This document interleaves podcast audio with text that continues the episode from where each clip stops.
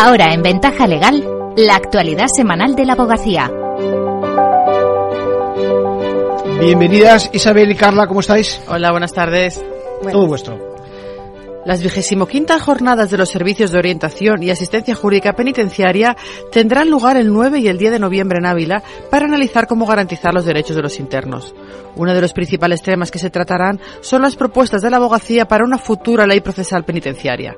Hemos hablado sobre ello con Blanca Ramos, presidenta de la Subcomisión de Derecho Penitenciario del Consejo General de la Abogacía. Tiene como objetivo valorar criterios sobre las competencias que debe tener el juzgado de vigilancia penitenciaria o el órgano de ejecución de las penas que la ley prevea. También se harán propuestas sobre los procedimientos que mejor respondan a las necesidades de la defensa, bien mediante la unificación del procedimiento o el establecimiento de uno específico para cada materia, por ejemplo los permisos, la clasificación, la libertad condicional, las quejas, reclamaciones, daciones de cuentas, etcétera.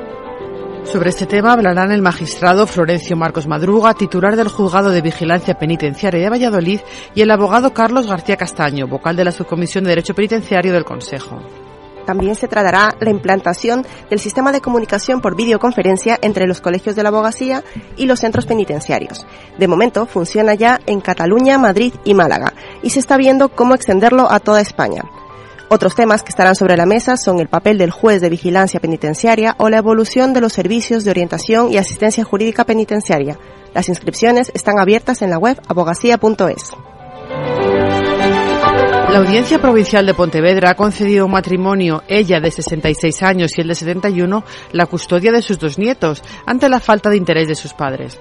Los magistrados consideran que han sido ellos quienes han encargado del cuidado de los niños durante años y que esta situación debe ser formalizada en interés de los menores mediante la atribución de la guarda custodia a los abuelos. El tribunal, sin embargo, no ha retirado a los progenitores la patria potestad. Tras la separación de los padres, la custodia de los dos hijos fue otorgada a la madre, que padece inestabilidad emocional, y por eso se fue con los niños a vivir con sus padres. Pasado un tiempo, se marchó sin llevarse a los pequeños. Manuela Blanco es la abogada que ha conseguido el fallo los abuelos mm, se encontraron con un montón de problemas, tales como eh, no pueden abrir una cuenta corriente, necesitan constantemente la autorización de, de la madre eh, para realizar actividades ordinarias, como puede ser, pues, eh, voy a matricular a los niños en actividades extraescolares, acuden al despacho porque se sienten un poco amenazados por, por parte de la madre en el sentido que les dice, mm, eh, cuando quiera me llevo los niños. La sentencia impone también a los padres una pensión de 500 euros y un régimen de visitas. El Tribunal Supremo ha confirmado la nulidad del despido de un trabajador de Huawei por vulneración de derechos fundamentales al discriminarlo por su edad. La empresa ha sido condenada a readmitir al ingeniero de 58 años, abonarle los salarios no percibidos, así como una indemnización de 20.000 euros.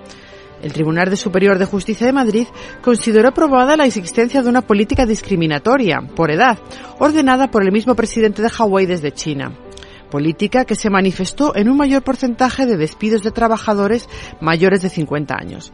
John Zavala es el abogado del trabajador despedido. Esta sentencia lo que hace es dar más visibilidad a este tipo de situaciones. Lo que evita es que se normalicen porque no se, no se alegan en los tribunales y al final nos parecen normales situaciones que no son legales. No, no llegan a los juzgados o se solucionan extrajudicialmente o directamente no, no se presentan demandas y son, y son habituales.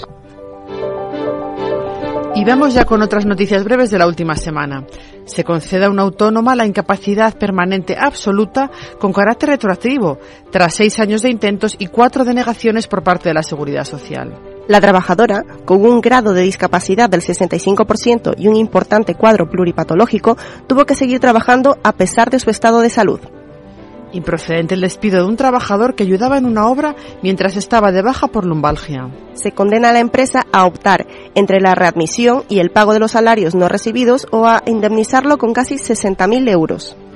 Augusto José Pérez Cepeda toma posesión como presidente del Consejo de Abogacía Galega. El decano del Colegio de Abogados de A Coruña sucede en el cargo a Lourdes Carballo Fidalgo. El rol de la abogacía ante la mediación y otros mecanismos alternativos de solución de conflictos esta tarde en la próxima conferencia de los lunes. A partir de las cuatro y media con Ana Val Ruiz, coordinadora en el Servicio de Mediación Comunitaria del Consejo Comarcal del Alto Penedés. Se podrá asistir de manera presencial y vía online previa inscripción y de forma gratuita a través de formacionabogacía.es. Y con eso terminamos por hoy. Hasta la semana que viene. Muchas gracias, Carla. Muchas gracias, Isabel. Gracias. Gracias.